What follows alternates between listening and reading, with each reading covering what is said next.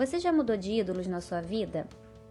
Eu era uma adolescente que gostava de certos tipos de artistas e hoje em dia eu continuo gostando da arte deles, mas eles não são é, figuras que eu idolatro tanto assim em relação à maneira como eles lidavam com a vida. Eu acho que assim como eu fui mudando, amadurecendo, né, abrindo a minha mente para certos tipos de pensamentos que eu não tinha antes, é, os meus ídolos também foram se modificando.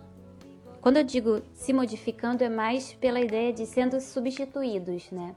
Então, eu acho que é importante sim a gente ter referências e exemplos nas nossas vidas para a gente ter algum tipo de imagem ou de entendimento do que a gente quer ou de clareza do que a gente gostaria de se aproximar, alcançar. Mas é claro que a gente tem que construir internamente algo muito mais autêntico. A gente não precisa ser uma cópia, né?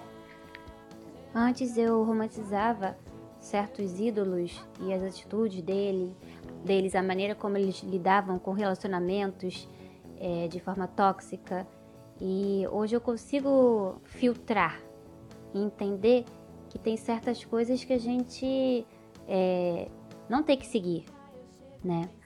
E a gente vai mudando assim que a gente vai amadurecendo. É, porque a gente vai tendo novas experiências, novas é, maneiras de pensar e aquelas músicas e artes que a gente gostava é, antigamente às vezes não se encaixam mais no, na nossa maneira de viver. Então eu acho que é muito saudável isso. Eu acho que é do ser humano essa, esse, essa fluidez.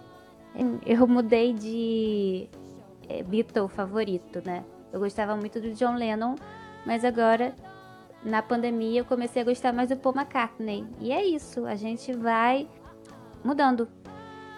Esse foi o podcast de hoje, espero que vocês tenham gostado. Eu acho que é importante a gente rever a maneira como a gente olha para os nossos ídolos.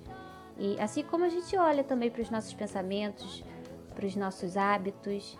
E é isso, a vida é mudança.